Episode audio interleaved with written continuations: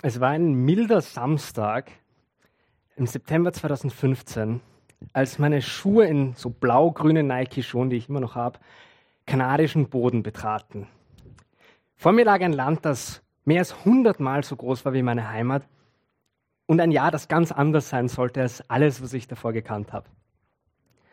So war das, als mein 19-jähriges Ich auf Bibelschule gefahren ist. Weit weg von all dem, was vertraut war, wollte ich mich neun Monate ganz bewusst auf Gottes Wort ausrichten. Ich wollte mich von ihm formen und verändern lassen und war fest entschlossen, nichts könnte mich davon abhalten, nichts würde mich ablenken. Die Wochen verstrichen, es wurde Dezember, ich habe Neues gelernt, Altes hat sich gefestigt, aber zwei Gefühle wurden irgendwie in mir breit. Das eine war Unzufriedenheit. Irgendwie war ich ernüchtert. Ich war nicht zufrieden mit dem, wie es vorangeht, wie ich es genannt habe. Ich wollte schneller wachsen, mehr lernen, effektiver geheiligt werden. Das war das eine, nicht so schöne Gefühl. Aber da war noch ein anderes oder eine andere. Sie war blond, genau richtig viel kleiner als ich, Tochter eines Missionars und ich, ich war verliebt ein fantastisches Gefühl. Die Sache hatte einen Haken. Die Sache hatte folgenden Haken. Sie wusste davon nichts und die Wahrscheinlichkeit, dass ich hier unter den 120 Bibelschulen aufgefallen wäre, war doch relativ gering. Ratsuchend habe ich mich also an meine Freunde und Zimmerkollegen gewandt und ihm meine Situation erklärt und habe dann erfahren, dass ich nicht der Einzige war, der sich im Laufe der Bibelschule verliebt hat. Wird soll vorkommen. Äh, blöderweise habe ich dann auch erfahren, dass ich nicht der Einzige war, der sich in genau dieses Mädchen verliebt hat. Das war natürlich schwierig. Was jetzt? Nur keine unüberlegten Bewegungen, Abstand, Deeskalation waren so meine Gedanken. Und so habe ich nach einem günstigen Zeitpunkt gesucht, um die Dame, die mittlerweile schon recht viel mit meinen Freunden und mir zu tun hatte, mal beiseite zu nehmen und ihr irgendwie schonend beizubringen, naja, dass meine Freunde und ich, wir uns jetzt in nächster Zeit ein bisschen weniger mit ihr treffen würden, wir weniger unternehmen müssen würden. Aber sie muss sich wirklich keine Sorgen machen. Es hat nichts mit ihr zu tun. Es klang nach einem richtig guten Plan damals. ähm, und so rang ich am Donnerstag, den 18. Februar, gegen 22 Uhr um die richtigen Worte. Und so sehr ich mich bemühte, es kam dann doch ganz anders. Und nach einem halben Dutzend halber Sätze begann dann die schon ziemlich unterdrückte Hoffnung in mir immer lauter zu jubeln. Und so standen wir zwei mit brennenden Herzen im kalten Winterregen und mussten uns eingestehen, wir sind beide verliebt, hoffnungslos. Wissend, dass in nur wenigen Monaten wir schon wieder getrennte Kontinente bevölkern würden, nutzten wir also jetzt jeden Moment, in dem wir nicht am Zimmer oder im Klassen im Klassenraum sein mussten, um uns kennenzulernen. Quasi so im Speed-Dating-Tempo haben wir unsere Zeit miteinander verbracht und haben uns gewappnet für den letzten Schultag, weil dieser sollte einen Ozean an Fragen sprichwörtlich zwischen uns werfen, der halt mit einer austro-kanadischen Fernbeziehung einhergehen würde. Es war eine intensive Zeit.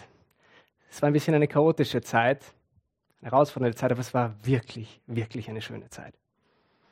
Und so kam er. Der letzte Schultag, Mittwoch, der 4. Mai. Mit ihm ein Abschied, Tränen und dann eine Fülle an Ferngesprächen.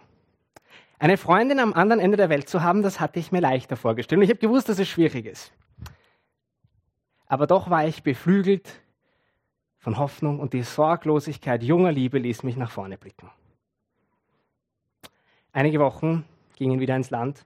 Es war wieder Mittwoch, wieder ein Telefonat aber es sollte anders kommen als all die anderen Telefonate. Denn als ich auflegte, war ich Single. Nach wochenlangem Abwägen erachtete es meine Freundin für uns beide als besser, nun doch getrennte Wege zu gehen.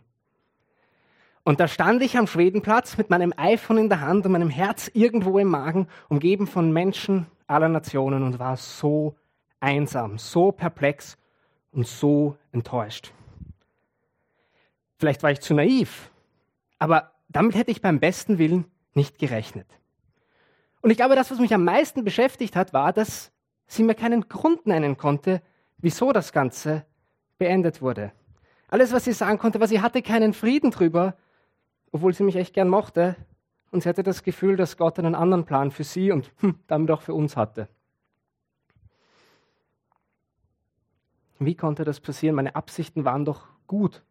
Mein Verhalten, soweit ich das beurteilen kann, war in Ordnung. Und doch sagt Gott da irgendwie Nein. Wie gibt es sowas? Und jede Story ist ganz unterschiedlich, jedes Leben ist einzigartig.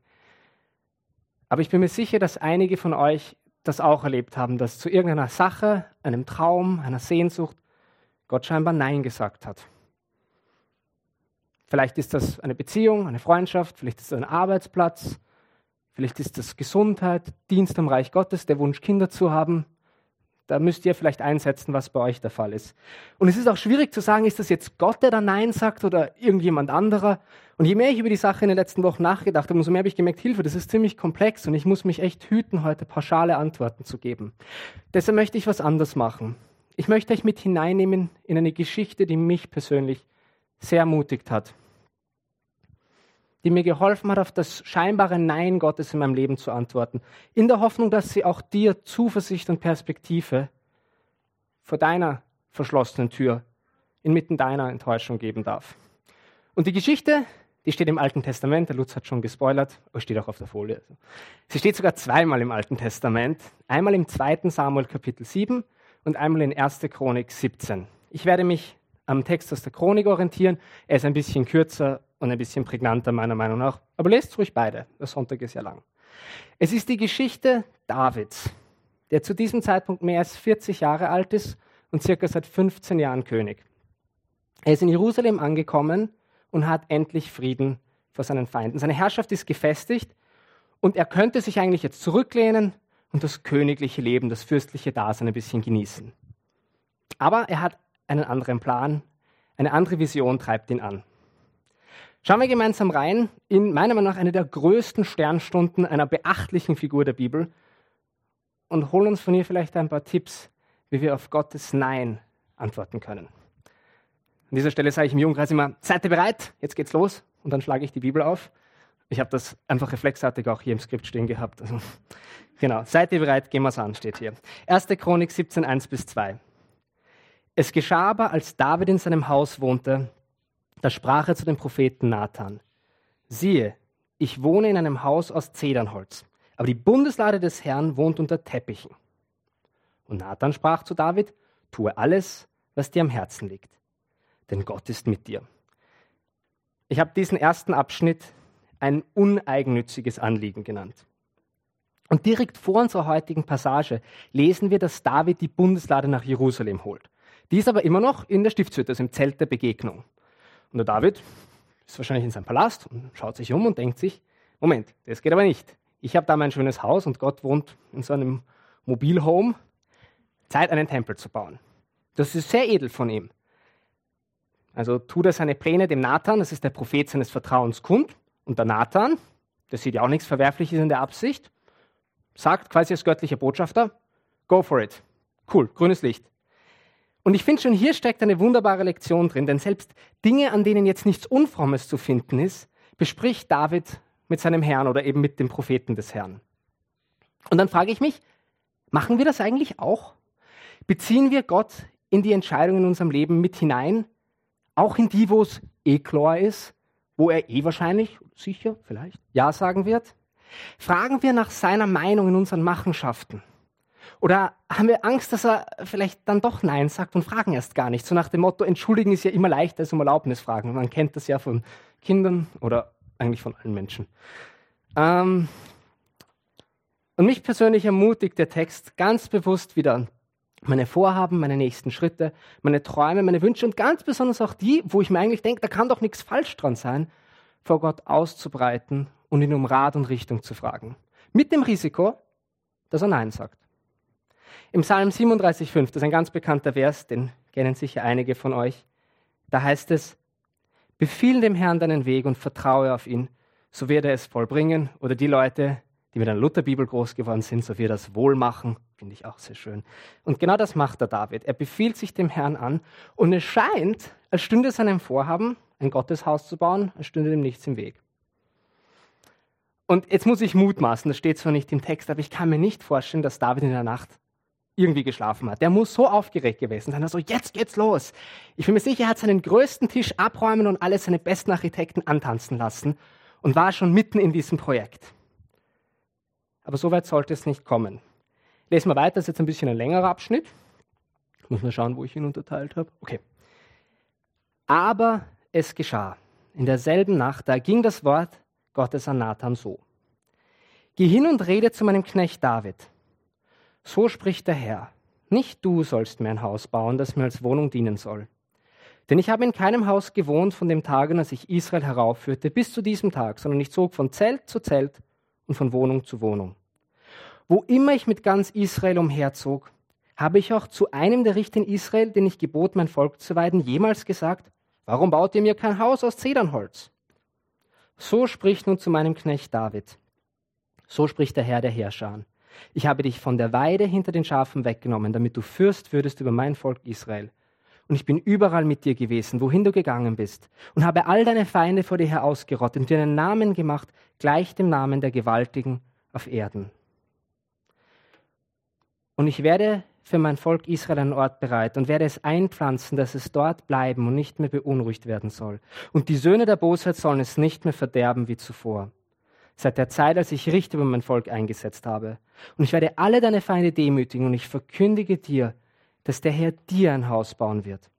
Und es wird geschehen, wenn deine Tage erfüllt sind, dass du zu deinen Vätern hingehst, so will ich deinen Samen nach dir wecken, der von deinen Söhnen sein wird, und ich werde sein Königtum befestigen der wird mir ein Haus bauen und ich werde seinen Thron auf ewig befestigen. Ich will sein Vater sein und er soll mein Sohn sein. Und ich will meine Gnade nicht von ihm weichen lassen, wie ich sie von dem weichen ließ, der vor dir war, sondern ich will ihn auf ewig über mein Haus und mein Königreich einsetzen und sein Thron soll auf ewig feststehen. All diese Worte und diese ganze Offenbarung teilte Nathan dem David mit. Ein un uneigennütziges Anliegen habe ich den ersten Teil genannt und jetzt eine unbegründete Ablehnung.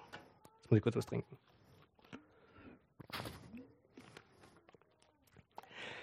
Und ich finde es sehr passend, dass dieser Abschnitt mit dem kleinen Wörtchen aber beginnt. Hängen nicht so viele Enttäuschungen in unserem Leben an diesem kleinen Wort?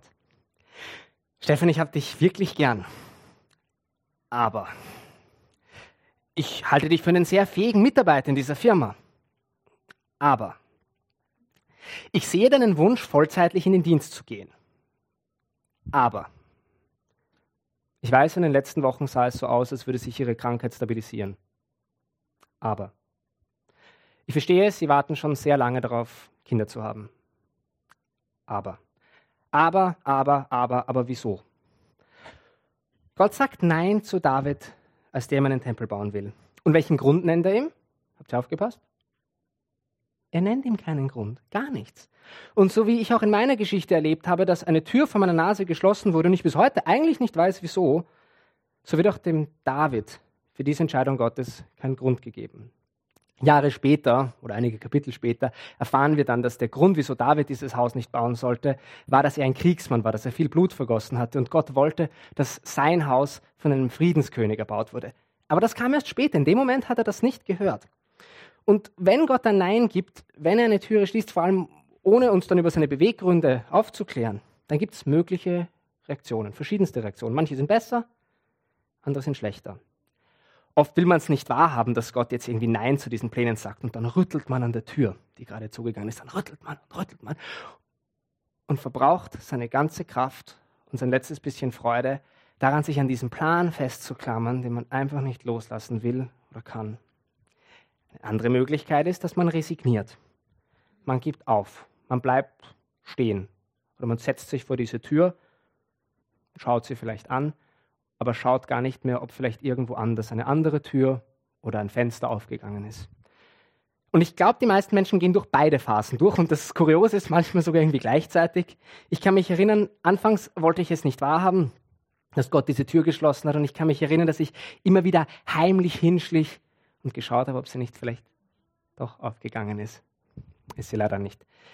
Ähm, in der ersten Phase war ich eben mehr der Rüttler, in der zweiten Phase einen Jahren darauf dann eher der Resignierte. So quasi Wenn Gott nicht will, dass ich dieses Mädchen heirate, dann heirate ich gar keins. Verletzt bin ich ja schon genug.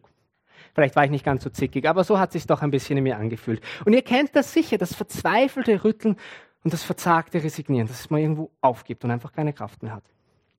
Und ich fürchte, die Antwort liegt weder in dem einen noch in dem anderen. Und wenn wir jetzt zu Davids Antwort kommen, ich warne euch schon vor, die hat es ziemlich in sich, dann werden vielleicht manche von euch sagen, ja, der David, das ist ja auch so ein Überflieger, der kann das sagen, aber ich? Und ich glaube, da ist es wichtig, dass wir uns vor Augen führen, wie nahe Gott dem David eigentlich inmitten seines Neins kommt. Denn ja, Davids Herzensanliegen, das wurde verwehrt. Und nein, Gründe hat er dafür keine bekommen. Aber trotzdem hat der Herr im Zuge seiner Antwort dem David eine Fülle an Versprechungen gegeben. Er hat gesagt, du wirst einen Sohn haben und der wird mir das Haus bauen. Und aus deiner Linie kommt der Retter, auf den dein Volk schon lange wartet. Jesus kommt aus deinen Nachkommen. Er schließt einen wunderbaren Bund mit dem David. Und ich glaube, diese Zuwendung Gottes war letztendlich auch der Grund, wieso der David inmitten seiner Enttäuschung dem Herrn vertrauen konnte und dann so eine beeindruckende Antwort geliefert hat. Und ich habe das auch ein bisschen so erlebt, denn so hart die Zeit nach der Trennung war, so groß die Enttäuschung und so lähmend die Ernüchterung, so kann ich mich an keinen Punkt in meinem Leben erinnern, in dem ich die Gemeinschaft mit Jesus als so intensiv und intim erlebt habe, wie in den Wochen nach diesem besagten Mittwochabend. Nie zuvor war mir seine liebende, tröstende, stärkende, heilende vergebende Hand so präsent und so spürbar wie damals. Und das, obwohl es dieselbe Hand war, die, so habe ich es wahrgenommen, vor mir eine Tür zugemacht hat. Schauen wir in den letzten Abschnitt für heute. Ich habe ihn eine, genau, rütteln und resignieren, das habe ich vergessen. Ähm, ich habe ihn eine unerwartete Antwort genannt. Ich lese weiter. Da kam der König David und setzte sich vor dem Herrn nieder und sprach, Wer bin ich, Herr, o oh Gott? Und was ist mein Haus, das du mich bis hierher gebracht hast? Und das war noch zu wenig in deinen Augen, o oh Gott, sondern du hast über das Haus deines Knechtes noch von ferner Zukunft geredet. Und du hast mich für den höchsten Rang eines Menschen ausersehen, Herr, o oh Gott. Was kann David noch dazu tun zu dieser Ehre, die du deinem Knecht erweist? Du kennst ja deinen Knecht. Herr, um deines Knechtes willen und nach deinem Herzen hast du all dies Große getan und all diese großen Dinge verkündet. Herr, dir ist niemand gleich und es gibt keinen Gott außer dir, nach allem, was wir mit unseren Ohren gehört haben. Und wer ist wie dein Volk Israel, die einzige Nation auf Erden, für die Gott selbst hingegangen ist? Ah, ich glaube, ich muss mal wieder klicken. Entschuldigung, ich habe den Text da oben. Und wer ist wie dein Volk Israel, die einzige Nation auf Erden, für die Gott selbst hingegangen ist, um sie sich als Eigentumsvolk zu lösen, womit du dir einen großen und furchtgebietenden Namen machtest, indem du die Heidenvölker ausgestoßen hast vor deinem Volk her und dass du aus Ägypten erlöst hast. Und du hast dir dein Volk Israel auf ewig zum Volk bestimmt. Und du, o oh Herr, bist dir Gott geworden. Und nun, Herr, das Wort, das du über deinen Knecht und über sein Haus geredet hast, bleibe ewig wahr. Tue, wie du geredet hast. Ja, es möge sich bewahrheiten und so soll dein Name erhoben werden ewiglich, dass man sage, der Herr der Herrscher, der Gott Israels ist Gott für Israel, und das Haus deines Knechtes David möge vor dir Bestand haben. Denn du, mein Gott, hast dem Ohr deines Knechtes geoffenbart, dass du ihm ein Haus bauen möchtest. Darum hat dein Knecht die Zuversicht gefunden, vor dir zu beten. Und nun, Herr, du bist Gott und hast deinem Knecht so viel Gutes zugesagt. So lasse es dir nun wohlgefällig sein, das Haus deines Knechtes zu segnen, dass es ewiglich vor dir sei. Denn was du, Herr, gesegnet hast, das ist auf ewig gesegnet. Das ist ein langer Text, da steckt sehr viel drin. Ich kann nur ein paar Highlights rauspicken. Ich ermutige euch, lest das selber rein und schaut euch vor allem auch diversen Punkte an, wo wir jetzt nicht kommen, dazu kommen in den nächsten Minuten. Aber ganz grob, was tut der David? Wie antwortet er auf Gottes Nein? Ich habe euch dazu drei Wörter mitgebracht, damit wir uns das ein bisschen merken können. Erstens, demütig. In Vers 16 lesen wir, ich lese ich den nochmal vor. Da kam der König David und setzte sich vor dem Herrn nieder und sprach, Wer bin ich, Herr, o oh Gott, und was ist mein Haus, dass du mich bis hierher gebracht hast? Ich habe, glaube ich, ein Wort, ja, ich habe es fett gedruckt. David setzt sich vor den Herrn. Ich finde das voll spannend, weil das liest man gar nicht so oft in der Bibel, dass sich Leute vor den Herrn setzen. Manchmal stehen sie vor dem Herrn oder fallen auf ihr Angesicht, aber der David setzt sich vor seinen Herrn. Es ist ein bisschen so wie ein Lehrling sich vor seinen Meister setzt, um zu lernen. So setzt sich der König Israels vor den König des Universums. Wer bin ich? Wer bin ich, o oh Herr? Wer bin ich schon? Und ich glaube, ohne dass wir uns geißeln oder knechten sollen, denke ich, dass es wichtig ist, dass wir uns immer wieder diese Frage stellen. Gerade dann, wenn im Leben Dinge eben nicht so laufen, wie wir sie geplant haben. Wer bin ich, Herr? Beziehungsweise, wer bin ich nicht? Ich bin nicht der Herr meines Lebens. Ich bin nicht der, der meinem Leben die Richtung vorgeben muss. Und ich weiß nicht, ob euch das auch so gegangen ist, aber ich erinnere mich, als ich Christ geworden bin, als ich Jesus mein Leben gegeben habe, da habe ich zu ihm mehr oder weniger, ich kann mich nicht mehr genau erinnern, aber irgendwie so gesagt. Ich habe gesagt, Jesus, nimm mein Leben, es soll dir gehören. Mach aus meinem Leben, was du möchtest. Führ mich dorthin, wie es dir Ehre bereitet. Und ich will dir folgen und ich will dir vertrauen. Naja, und dann macht Gott das. Dann führt er uns und dann führt er uns auf seinem Weg. Und dann führt er uns vielleicht nicht immer auf dem Weg, wie wir uns das so vorstellen. Und auch wenn ich damals aus tiefster Überzeugung das gesagt habe und so leben wollte, dann fällt es mir immer noch schwer, dem zu vertrauen, gerade wenn mich Gott an so eine Weggabelung oder eben zu einer verschlossenen Tür bringt. Und so erinnert sich David in diesem kritischen Moment daran, wer er ist. Und wichtiger noch erinnert er sich, wer der ist, der da vor ihm steht. Und dann sagt er in Vers 20, ich habe euch den auch mitgebracht, Herr, dir ist niemand gleich und es gibt keinen Gott außer dir, nach allem, was wir mit unseren Ohren gehört haben. David verkündet in seiner Antwort die treue Führung Gottes. Er führt sich sein gutes Wesen wieder vor Augen, gerade in den Zeiten, in denen er seinen Plan nicht versteht. Ich habe euch zwei Zitate mitgebracht. Das erste ist von einem amerikanischen Philosophen, der heißt Ralph Waldo Emerson. Und er sagt, ich lese es zuerst auf Englisch und auf Deutsch, All I have seen teaches me to trust the Creator for all I have not seen. Alles, was ich gesehen habe, lehrt mich, dem Schöpfer in dem zu vertrauen, was ich noch nicht gesehen habe. Alles, was ich gesehen habe, lehrt mich, dem Schöpfer in dem zu vertrauen, was ich noch nicht gesehen habe. Und Gott bleibt Gott, ob wir ihn jetzt immer verstehen oder nicht. Und Spurgeon hat da auch was Fantastisches dazu gesagt. Spurgeon sagt, God is too good to be unkind. He's too wise to be mistaken. And when we cannot trace his hand, we must trust his heart. Gott ist zu gut, um lieblos zu sein. Er ist zu weise, um sich zu irren. Und wenn wir auch seiner Hand nicht folgen können, so müssen wir doch seinem Herzen vertrauen. Also wenn Gott Nein sagt, dann lasst uns demütig sein. Lasst uns daran denken, wer wir sind und auch daran denken, wer Gott ist. Denn das, was am helllichten Tag wahr ist, das bleibt wahr, auch wenn es um uns dunkel wird. Erstens demütig, zweitens dankbar. In den Versen 16 bis 19 sagt der David, auch das möchte ich euch gerne nochmal vorlesen. Wer bin ich, Herr Gott, und was ist mein Haus, das du mich bis hierher gebracht hast? Und das war noch zu wenig in deinen Augen, o oh Gott, sondern du hast über das Haus deines Knechtes noch von ferner Zukunft geredet und hast mich für den höchsten Rang eines Menschen ausersehen. Herr, o oh Gott, was kann David noch dazu tun zu dieser Ehre, die du deinem Knecht erweist? Du kennst ja deinen Knecht. Herr, um deines Knechtes willen nach deinem Herzen hast du all dies Große getan und alle diese großen Dinge verkündet. Und es wäre keine unverständliche Reaktion, wenn Davids Fokus in diesem Moment auf dem wäre, was ihm verwehrt geblieben ist. Doch anstatt sich an diesen zerschlagenen Träumen festzuhalten, führte sich Gottes Treue vor Augen und seine Zuwendung in vergangenen Zeiten. David blickt nicht auf die verschlossene Tür vor ihm, sondern er erhebt seinen Blick und sieht, dass Gott ihm ein ganzes Haus gebaut hat. Und wenn Enttäuschungen kommen und wir wissen alle, dass sie kommen werden, dann ruft uns die Bibel auf, ihnen mit Dankbarkeit entgegenzutreten. Und ich glaube fest, dass Dankbarkeit, ich weiß, das klingt so furchtbar banal nach Kindergottesdienst oder so, aber ich bin überzeugt davon, dass Dankbarkeit eine der mächtigsten Waffen ist, die Gott uns gegeben hat, um gegen Enttäuschung, Entmutigung, Frust und Bitterkeit in unserem Leben anzukämpfen. Und wir dürfen sie verwenden. Und ja, es tut weh, dass diese Beziehung damals auseinandergegangen ist. Und trotzdem merke ich, dass es so viele wunderbare Momente drinnen gab. In dieser Zeit, wenn ich zurückschaue, ich bin aufgeblüht wie kaum zuvor in meinem Leben, in allen Dimensionen. Und ich darf diese wertvollen Momente, diese schöne Zeit immer wieder auch dankbar vor Gott bringen und ausbreiten. Und ich merke immer, wenn ich das tue, dann wird der Bitterkeitsberg ein kleines bisschen kleiner. Also wenn Gott Nein sagt, dann lass uns demütig sein und lass uns dankbar sein. Eine der wertvollsten Lektionen, die ich im Zuge dieser ganzen Geschichte, die ich mit euch jetzt teile oder geteilt habe, gelernt habe, ist, dass Gott uns auffordert, in unserem Leben Dinge mit offenen Händen zu halten.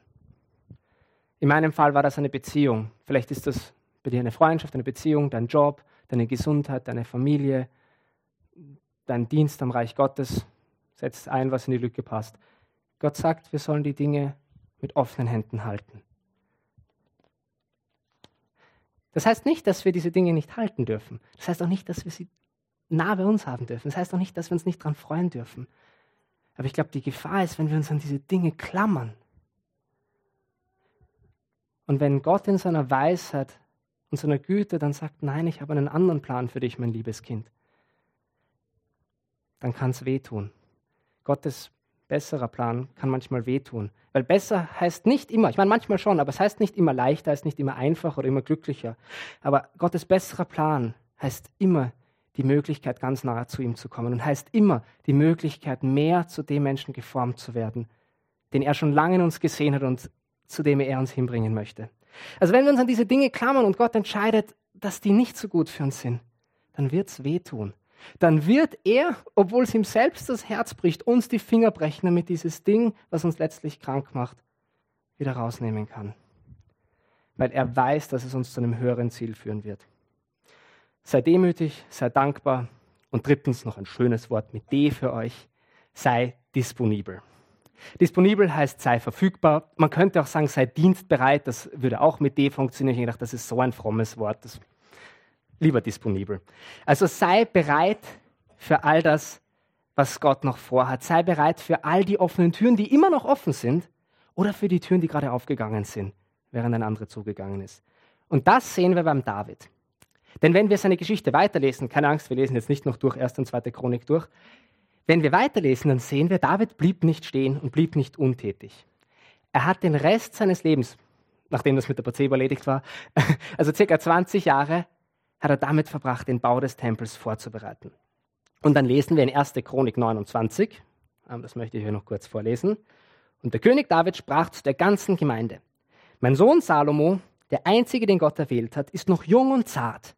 Das Werk aber ist groß, denn nicht für einen Menschen ist dieser Tempelbau bestimmt, sondern für Gott den Herrn.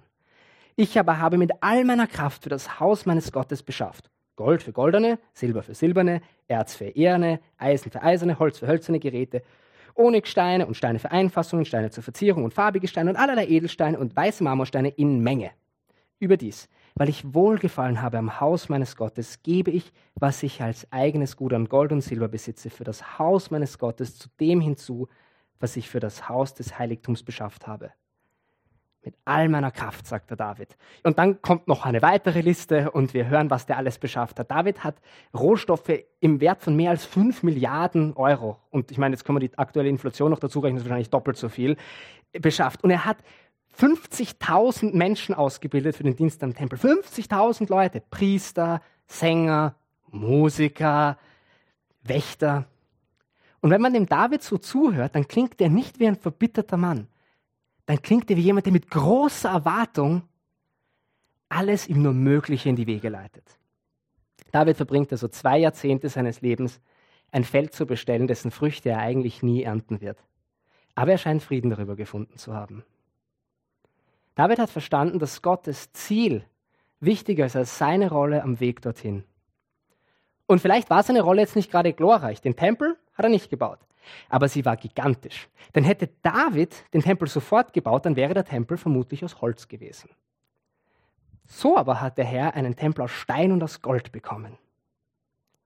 Hätte Salomo 20 Jahre seines Lebens damit verbracht, Materialien zu sammeln, das ist jetzt nur eine Spekulation, aber ich weiß nicht, ob er den Tempel dann überhaupt gebaut hätte. Weil, wie wir wissen, der Salomo ist ja im Laufe seiner Herrschaft naja, dann vom Herrn abgefallen, hat anderen Göttern gedient. Wer weiß, ob das Haus des Herrn ihm dann wirklich noch so ein Anliegen gewesen wäre.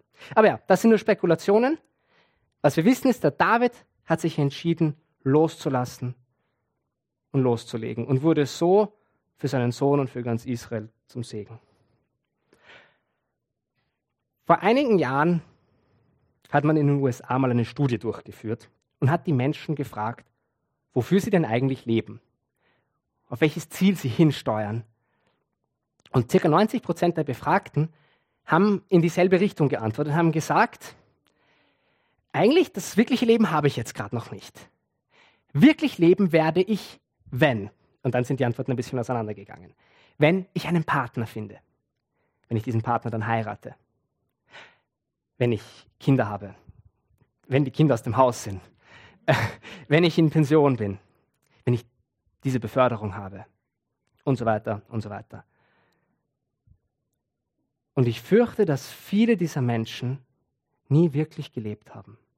Ich fürchte, sie haben sich von einer Tür zur nächsten geschleppt und sich dann dort wieder hingesetzt. Das ist sehr traurig. Und ich weiß nicht, wo du heute stehst. Ich weiß nicht, ob wenn du auf dein Leben schaust, es sich gerade wie ein weites Land vor dir entfaltet. Nur darauf warten, von dir erobert zu werden. Oder ob du sagst, ich bin irgendwie so umgeben von verpasster Chance, geschlossener Tür, versäumter Möglichkeit.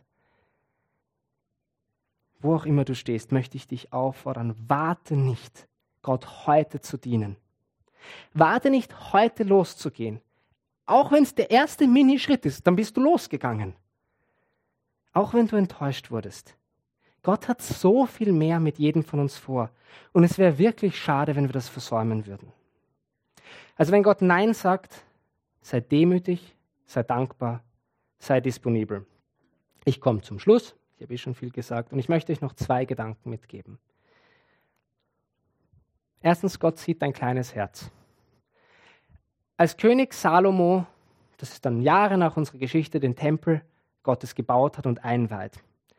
Da sagt er in seiner Rede, ich möchte euch das vorlesen, das steht in 2. Chronik 6, 8.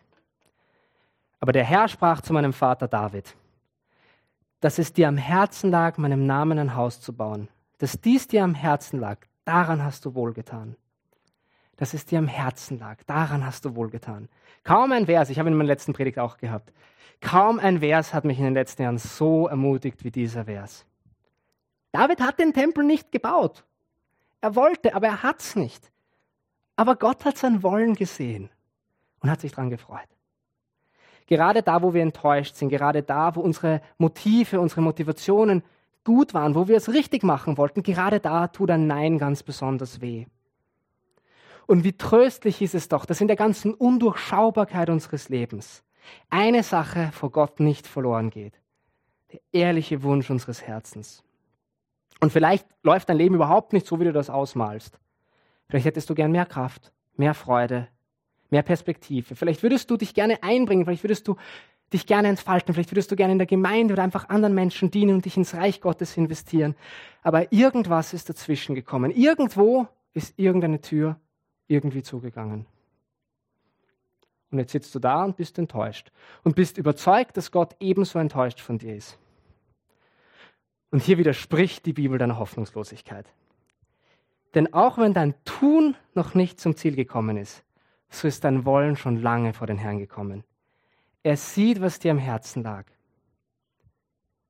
Er sieht, dass es dir am Herzen lag, all das für ihn zu tun, auch wenn es nie dazu gekommen ist. Und er freut sich daran. Und darin, bin ich überzeugt, darfst du Ruhe und Trost finden. Also wenn Gott Nein sagt, dann sieht er immer noch dein kleines Herz.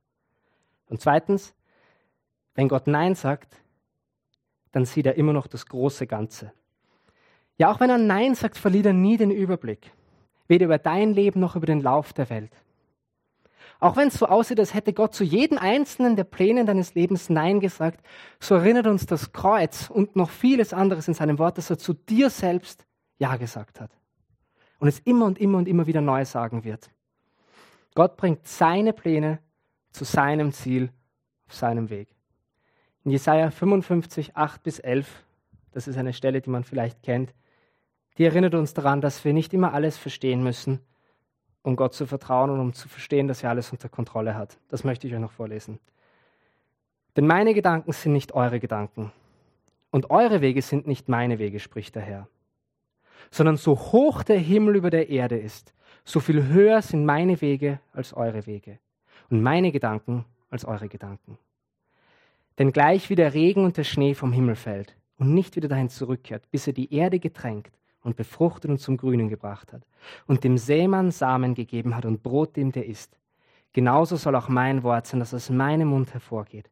Es wird nicht leer zu mir zurückkehren, sondern es wird ausrichten, was mir gefällt und durchführen, wozu ich es gesandt habe. Ich habe noch eine winzige Geschichte für euch zum Schluss. Das Setting ist die zweite Missionsreise des Paulus. Und Paulus ist ein Mensch, der hat sein Leben der Aufgabe gewidmet, dass viele Menschen aus vielen Ländern die gute Nachricht von Jesus hören. Und er hat auch erleben müssen, dass Gott manchmal Nein sagt. Und nicht immer hat er gleich erfahren, wieso. Und doch dürfen wir in seinem Beispiel sehen, dass Gottes Pläne größer und wunderbarer waren. Ich möchte euch ein paar Verse vorlesen aus Apostelgeschichte 16. Da steht, Paulus und seine Begleiter zogen nun durch den Teil Phrygiens, der zur Provinz Galatien gehört. Eigentlich hatten sie vorgehabt, die Botschaft Gottes in der Provinz Asien zu verkünden, aber der Heilige Geist hatte sie daran gehindert. Als sie dann nach Mysien, Entschuldigung, als sie sich dann Mysien näherten, versuchten sie nach Bithynien weiterzureisen. Aber auch das ließ der Geist Jesu nicht zu. Also Paulus und seine Crew wollen in die Provinz Asien und dort das Evangelium predigen. Klingt noch einen guten Plan, nichts Verwerfliches dran. Aber scheinbar war es nicht der Plan des Heiligen Geistes, der sie, ich weiß nicht, wie das ausgeschaut hat, irgendwie daran gehindert hat. Dann wollen sie weiter nach Bithynien, aber wieder sagt Gott, nein. Und wir werden nicht immer erfahren, wieso, aber wenn wir es erfahren, dann ist es umso schöner. Ich lese weiter. Apostelgeschichte 16, 8 bis 10. Da zogen sie, ohne sich aufzuhalten, durch Mysien, bis sie in die Hafenstadt Troas kamen. Dort hatte Paulus in der Nacht eine Vision. Er sah einen Mazedonier vor sich stehen, der ihn bat, Komm nach Mazedonien herüber und hilf uns. Daraufhin suchten wir unverzüglich nach einer Gelegenheit zur Überfahrt nach Mazedonien.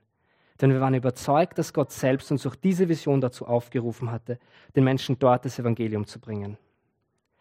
Anstatt weiter in der Region zu bleiben, reisen Paulus und seine Begleiter jetzt nach Mazedonien.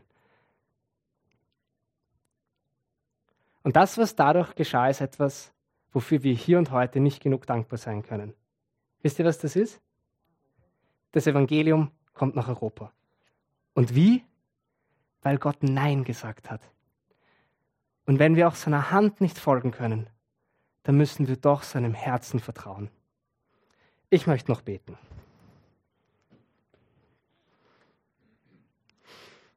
Herr Jesus, wir möchten dir Danke sagen, dass du unser kleines Herz siehst und immer das große Ganze.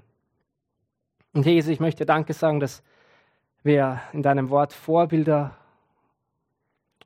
und Wegweiser haben, wie wir umgehen können, wenn wir deine Pläne nicht verstehen. Und ich bitte dich für meine Geschwister hier, ich bitte dich für diese Gemeinde und ich bitte dich auch für mich selbst, dass du uns und mir zeigst, wie wir dir demütig, dankbar und dienstbereit folgen können, dort, wo dein Weg anders ausschaut, als wie wir es uns gedacht haben. Ich danke dir, dass du es gut mit uns meinst. Und ich danke dir, dass du uns begegnen möchtest, auch vor den verschlossenen Türen. Amen.